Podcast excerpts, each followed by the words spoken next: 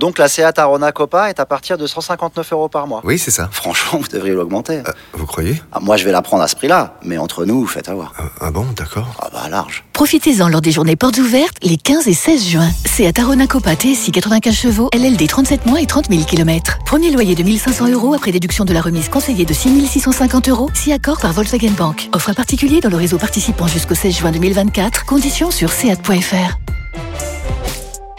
Pensez à covoiturer. Vous écoutez RMC. L'important, c'est l'essentiel. Le plus important, c'est les trois points. Souvent, l'essentiel, c'est le plus important. Daniel, quels sont tes trois points de débat ce soir? Euh, la prestation du PSG, euh, bonne par séquence. Pas toujours, notamment en première période. Il, y avait des bonnes séquences de pressing. Le deuxième point, euh, un secteur de jeu qui sera essentiel euh, au PSG, c'est, comme d'habitude, je le dis souvent, c'est le milieu de terrain. Et je ne sais toujours pas quelle sera la bonne formule dans ce secteur de jeu-là, euh, au milieu. Je suis toujours pas convaincu de comment ça marche et de quels seront les choix. Je suis convaincu juste d'une chose, c'est que Ganagay est le meilleur milieu de terrain du PSG. Ça, j'en suis, ça, j'en suis convaincu. Et euh, le troisième point, euh, j'aimerais parler de Mbappé au moment où il risque de partir, euh, parce que je me rends compte que j'ai peut-être pas assez dit depuis qu'il est euh, en France, c'est-à-dire depuis qu'on le connaît en fait, à quel point c'est un joueur extraordinaire et que s'il part, euh, on va perdre un énorme joueur euh, dans notre ligue. Kevin, tes trois points. Bah écoute, moi je vais commencer par le troisième point de Daniel, en- parce que c'est mon premier, c'est Kylian Mbappé, qui euh, on ne sait pas quel sera son avenir dans les prochains jours, mais en tout cas il aura été professionnel jusqu'au bout et euh, personne pourra lui reprocher quoi que ce soit là-dessus. Euh, en deux, c'est euh, le Paris Saint-Germain qui a été quand même assez serein ce soir. Euh, ils ont été mis en difficulté sur une dizaine de minutes en deuxième mi-temps, mais euh, on va dire ce penalty refusé euh, les a bien aidés parce que derrière ils ont déroulé euh, sans, sans trop de problèmes. Et, et en trois, c'est quand même euh, c'est quand même le Angers et euh, Gérald Batic qui sont euh, le tube de l'été. Il y a toujours une équipe comme ça qui euh, qui en était Ça un a peu déjà la été surprise. Angers. Ça a déjà été qui qui en a plus. jamais fait un tel début de saison sur les quatre Ouais. premiers matchs, mais qui a déjà été euh, dans le top 5, un- même un petit peu plus loin Ouais, dans la première partie de saison. Et, et plus largement, de toute façon, c'est euh, c'est multiplex que je fais avec grand plaisir sur RMC Sport depuis le début de la saison. Euh, bah franchement, ils sont de grande qualité. Oui, mais il y a Parce un défaut. Les- Ah, ah, bah parce qu'avant, le dimanche après-midi, franchement, euh, avec tous les 0-0, on, on dormait vraiment Ouais. bien. C'était la bonne petite Du coup, tu sieste peux du plus dormir. Ouais, Il y a plus de sieste. Mais tu sais, il faudra en reparler parce que parce que pour moi, euh, c'est vraiment qu'il y a une raison. C'est-à-dire que les équipes aujourd'hui, bah, du milieu de tableau, voire de la deuxième partie de tableau, qui sont concernées par le multiplex, ont des entraîneurs qui sont intéressants, ont des philosophies intéressantes, et donc ça procure un peu plus Mais de spectacle et plus d'émotion. 29 août, 22h44.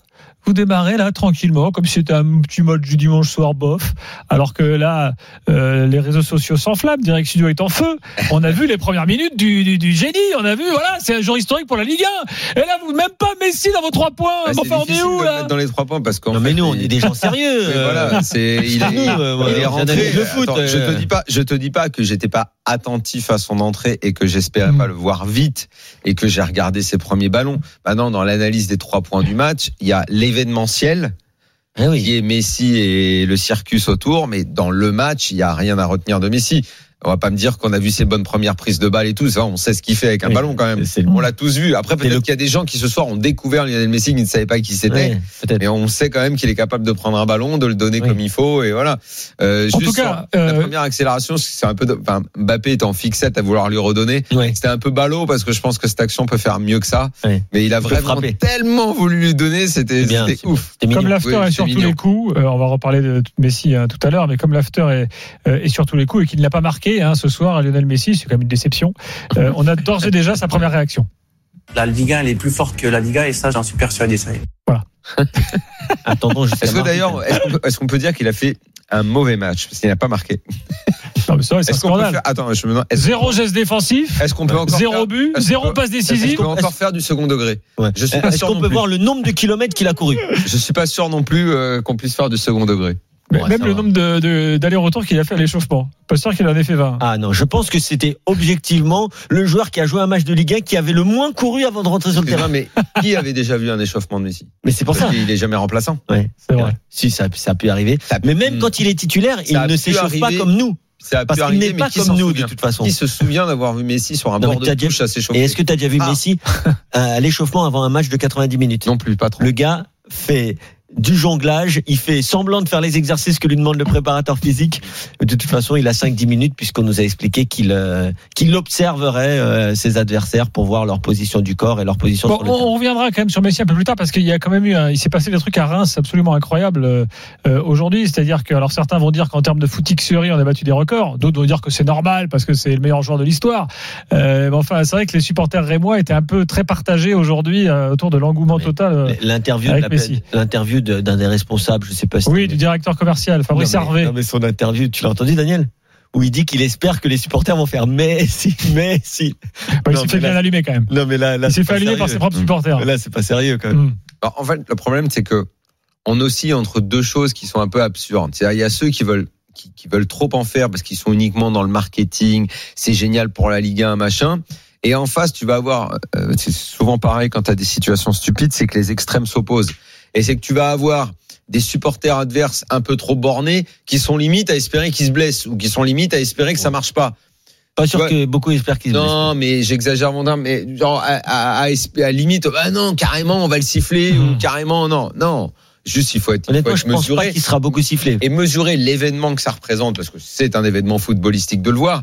Maintenant qu'un directeur marketing d'un club aille demander à ses supporters de faire ça, là, là, là, c'est un peu ouf quand même, quoi. Ouais. Là, c'est un, c'est un peu, c'est un peu dingo, quand. Après, c'est attention, c'est un événement pour nous euh, en France, mais je peux te dire que euh, Non, c'est- si Messi, si Messi signe en Italie, c'est- je t'assure que c'est non, non, mais je parle par exemple pour les supporters de Ah, Barça. c'est un événement malgré événement. tout. Aujourd'hui, euh, c'est un voilà. jour. euh, Oui. nous, non, mais il faut pas très vois, il difficile pas- il pour faut eux. pas- il faut pas de, de la même façon dire euh, ouais c'est parce que c'est en France, il faut que tout le monde se mette à genoux et tout. Si s'il va en Italie, je, je, je parle du pays que je connais le mieux des des. Non, mais c'est sûr, et en Angleterre. Un, un Ah, regarde joueur, Ronaldo, ce que ça a fait. un tel joueur Bien sûr, arrive. normal. Je peux t'assurer que ça fait l'événement de la même façon, les médias s'y intéressent de la même façon, voire plus, Oui. voire plus. Bon, là, Euh, pas mal. Euh, il va sur une pelouse, euh, ça attirera la curiosité de la même façon. mais c'est pour ça tout que le tu monde voudra le voir. Donc il faut pas non plus se flageller, euh, faire euh, ce qu'on aime bien faire en France, c'est-à-dire, je le répète, se- flageller en disant on est Ça des fait partie de la tout. culture foot. Hein. Voilà. Euh, Quand, mais- quand, euh, quand tu as des grands pays de football qui accueillent les joueurs à l'aéroport, qui suivent la voiture du mec euh, jusqu'à l'hôtel, euh, que ce soit en Turquie, au Portugal, ça existe aussi. Euh, tu sais, la, la frontière entre euh, le grand pays de football et la footixerie, que nous on appelle euh, comme ça un peu pour rigoler euh, dans l'after, euh, elle, est- elle est quand même assez fine, hein, parce que dans les grands pays de foot aussi, il y a beaucoup de réactions qui sont disproportionnées, qui pourraient être considérées comme des réactions de, de footix en France, alors que non, pas du tout. Il y a aussi euh, le football, ça déclenche des passions, et les passions, elles sont pas toujours raisonnables. Allez, on accueille Mathéo euh, au 32-16 supporter du PSG. Salut Mathéo. Salut l'after, j'espère que ça va bien. Ça va et toi? Écoutez, forcément, euh, je sais que quand j'interviens souvent, j'essaie d'être le plus froid, d'être le plus objectif possible. De dire, je suis un peu à l'école Daniel Riolo, hein, de biberonner au Daniel. Mais euh, je, vais, mettre un petit peu de côté cette froideur aujourd'hui. Quel pied Enfin, je veux dire, moi, je suis le foot. Voilà, j'ai 20 ans, donc je suis quoi depuis une dizaine d'années aujourd'hui, à peu près bien. Euh, je peux pas rester de marbre aujourd'hui et essayer d'analyser le match froidement. On a le, le ce qui est pour moi le meilleur joueur de l'histoire et c'est ultra subjectif. Hein. Je dis pas que l'un est meilleur que l'autre, mais moi j'ai toujours beaucoup plus vibré devant Lionel Messi que devant Cristiano Ronaldo. Et je veux pas tomber dans une comparaison, mais je parle vraiment subjectivement moi ce que je vis. Et là, je vis vraiment le joueur qui m'a fait aimer le foot. J'ai le souvenir du but contre le Real en 2011. Euh, moi, j'ai vécu ça. J'avais 10 ans. J'ai presque pleuré à l'époque. Tellement c'était fou. Ce mec-là, c'est un magicien. Et si vous mettez un fan de magie devant David Copperfield, eh ben, je pense qu'il sera ému. Donc vraiment, c'est le premier point, c'est que au-delà de tout, j'ai envie de profiter, de kiffer cette émotion aujourd'hui. Voilà, je le, je le dis, c'est mon premier point. Mais voilà, j'essaie quand même d'analyser ensuite un peu plus froidement tout ça. Il y a une bouillie quand même de football aujourd'hui. Et elle me pose un problème. C'est-à-dire que le Paris Saint-Germain, euh, Daniel parlait des Harlem Globetrotters, c'est toujours un peu le cas depuis, bah, depuis 10 ans, mais euh, aujourd'hui, moi je suis frustré parce qu'on voit quand même une équipe de fous, hormis Lionel Messi au début du match, qui n'a pas forcément été capable de produire un jeu incroyable. Alors il y a, il Oui, y a des mais là, ils n'ont pas eu à forcer leur talent non plus. Vrai, je suis d'accord, mais c'est pas que là. C'est même les matchs d'avant. La patte Pochettino, moi, je, je, je veux pas le taper dessus. On va lui laisser du temps. Mais j'ai une petite frustration parce que Di Maria, pour moi, une équipe avec des milieux comme Wijnaldum, Verratti, Di Maria, Neymar, Mbappé, ça doit pas produire ce que ça produit en première mi-temps. Ça doit Oui, pas mais- dépendre d'un joueur comme Hakimi. Voilà, mais c'est mon, mon ressenti après ce Non, mais bien sûr, c'est ton temps. ressenti. On a des joueurs et- qui sont non mais puis on a des joueurs voilà je cherche des excuses aussi qui sont pas en forme on voit les voilà, c'est ce que j'allais dire. que que que, que j'adore hein, mais là on voit clairement qu'il a pas il est pas Ah, prêt pour ça. jouer on a un, un, un Verratti qui est pas non plus à 100%, euh, beaucoup de joueurs qui ne le sont pas. Euh, voilà, il y a beaucoup d'excuses. Mais c'est voilà une petite euh, petite réserve. J'espère que euh, au fur et à mesure du temps, avec des joueurs qui reviennent, ça ira un petit peu mieux. Et permettez-moi de mettre un petit acte comme ça glissé euh, à la FIFA qui organise trois matchs internationaux euh, alors que les joueurs viennent juste de revenir d'une compétition et qu'on pour certains presque pas joué. Je trouve que c'est absolument abject pour euh, pour les joueurs. Voilà, deux c'était déjà beaucoup, en rajouter trois en dix jours, je, je ne comprends pas cette, parfaite. si, si tu me permets de te répondre, Mathéo, Ouais, euh, euh, j'ai beaucoup lu hein, sur les réseaux sociaux euh, ces, ces dernières ces derniers jours. Alors, on attend de voir la patte Pochettino. Encore ce soir, je l'ai vu passer. Mais quelle patte Pochettino, les gars euh, La moitié de l'équipe n'a pas euh, 60 minutes dans les jambes. Voir une patte, c'est quand même très compliqué. Oui. Quand euh, Messi, Non, Neymar, euh, assurément, il faudra attendre, c'est sûr. il, faut, il c'est faudra, sûr. on pourra que attendre. Alors, on va me dire, il est là depuis six mois, mais l'effectif par rapport aux six derniers mois, il a été en const, il a, il a, il a, il fait, a eu de cesse que de changer. Le problème ne va pas être uniquement de savoir euh, de quelle façon il va jouer, enfin la patte, ce qu'on appelle la patte tactiquement. Bon, de toute façon, on sait plus ou moins ce que ça veut dire. Essayer de jouer chez l'adversaire, faire du pressing, récupérer le ballon le plus vite possible. C'est pas la patte Pochettino, c'est la patte entraîneur moderne. Exactement. Oui, voilà. Bah, c'est exactement ce que tu, tu m'enlèves les mots de la bouche, c'est ce que je voulais dire. Donc la patte Pochettino, voilà. Pour ça, il faut effectivement que les mecs soient prêts physiquement. Mais il faudra un autre euh, élément qui est en fait le dossier majeur de l'entraîneur qui vient au PSG, quel qu'il soit. C'est vu l'effectif, avec quel joueur tu le fais ce truc-là? Quels vont être les, les titulaires? Si tu dois jouer, si ton intention c'est de faire jouer Messi, Neymar, quel sera l'attaquant qui, va offrir de la profondeur? Parce que sans profondeur aujourd'hui dans le football moderne, tu fais rien Ouais. du tout. Donc si tu perds Mbappé, il te faut euh, il te faut le- l'équivalent, je veux dire, du mec capable de te donner de la profondeur. Au-delà du fait Hakimi, que- Hakimi te donne de la profondeur. Ouais, mais il faut, il faut quand même un attaquant qui t'emmène un peu parce que Neymar, bah, on Il est censé on- pouvoir te on donner sait- de la profondeur. Oui, mais le problème c'est ouais, mais c'est c'est pas le c'est pas le Neymar de l'époque de Messi au Non, non, Barça. on est- on est où il peut la donner la profondeur comme un malade et que l'autre il lui envoyait des ballons, il cavalait parce que maintenant il fait plus ça. Ouais. À la Non, limite, maintenant, a il veut le ballon que en numéro 10. Voilà. Donc déjà ça, ça ça va être un problème. Et puis le milieu de terrain. Et bon, on en revient, c'était mon point 2. Le milieu de terrain, moi je sais pas, pour moi j'ai de toute façon, euh, je vais reprendre les mots de Thierry Henry euh, sur Prime Video, puisqu'on a quand même la chance d'avoir euh, Ah, bon, nous, on était à l'antenne, du coup, on n'a pas Thierry entendu. Henry comme consultant. Et c'est vrai qu'il y a la plupart du temps quand il parle c'est quand même assez intéressant enfin même très intéressant. Ne soyons pas euh, relatifs. Euh, et il dit euh, mais de toute façon et c'est vrai dans à peu près toutes les équipes il va falloir que le PSG alors lui il a fait analogie Barça parce que c'est facile en ce moment il va falloir que le PSG une bonne fois pour toutes trouve son Busquets mais comme le Casemiro du Real mais c'est ce qu'on dit depuis des années Mais ils l'ont déjà, le Busquets. Eh, c'est qui? Non, je plaisante. Ça, c'est Je voulais pas te lancer là-dessus. Pour les supporters parisiens, le Busquets, c'est Marco Verratti.